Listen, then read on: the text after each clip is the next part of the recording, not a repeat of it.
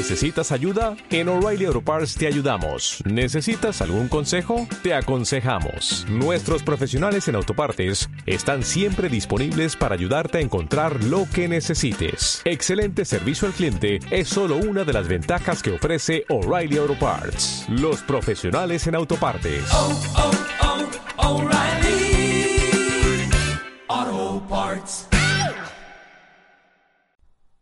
Las coronas rusas del Mundial. Rara es la persona que no se fijó durante este Mundial en las coronas rusas que llevaban muchos hinchas extranjeros. También las llamaban como tocados, diademas o tiaras. Pues he leído en la prensa española y de América Latina algunos artículos que daban información bastante errónea sobre estas coronas.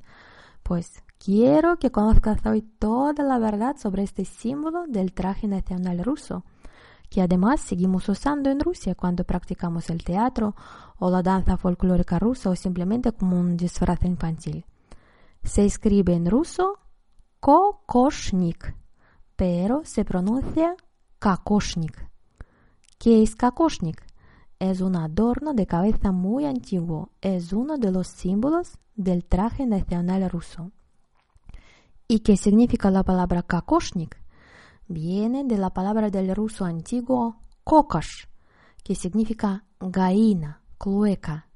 Parece extraño, pero no lo es. Sigue escuchándome y vas a entender el por qué. ¿Quién podía llevar kakoshnik? Este adorno de cabeza lo podían llevar solo las mujeres casadas. Y aquí te cuento una tradición muy antigua rusa, pero que aún puedes encontrarlo como parte del ritual de una boda actual. La tradición antigua es así. Después del matrimonio, todas las mujeres tenían que cubrir su cabeza, su pelo, que no podían salir de su casa sin cubrir la cabeza, mientras que las chicas jóvenes siempre andaban con el pelo al descubierto.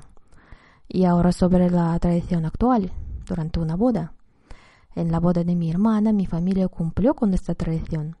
En un momento de la fiesta, la suegra quita el velo de la cabeza de la recién casada para taparle la cabeza con un pañuelo que cubre todo el pelo.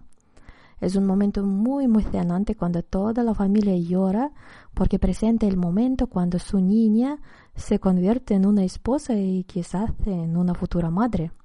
Pues repito que un kakoshnik es un adorno de cabeza de una mujer casada. En la Rusia antigua había muchas formas de kakoshnik, más adornados y más caros para salir, más simples para andar en casa.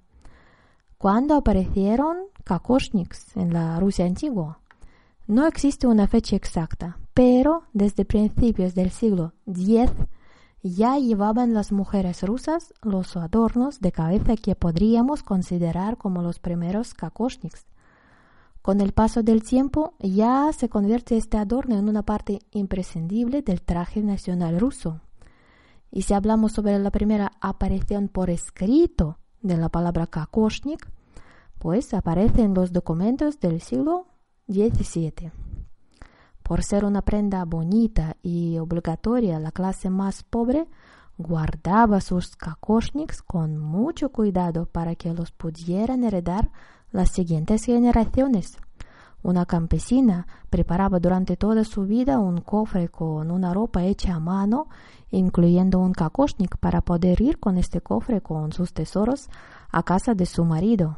Este cofre con ropa es su dote a jugar para empezar una vida nueva como una mujer casada.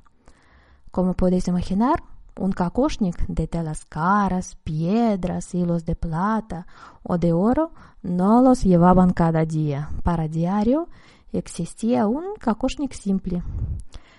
Llega el momento en el que todos los adornos de cabeza, de pelo, empiezan a llamar con la única palabra kakoshnik y ahora nuestra palabra ya pierde su significado principal, solo para las mujeres casadas, para servir ya para todos los adornos en general sin tener en cuenta el estado familiar, casada o no casada.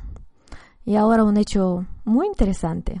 La actual reina del Reino Unido, Isabel II, para el día de su boda se puso un kakoshnik en su cabeza.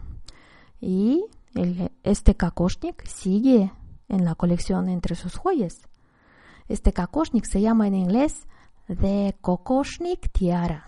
Fíjate que entre tantas joyas para su boda, Isabel II eligió algo hecho en Rusia con muchos diamantes rusos. Vete a mi blog rusitate.com si quieres verlo y saber más cosas interesantes. Y eso es todo por hoy. Rusízate más.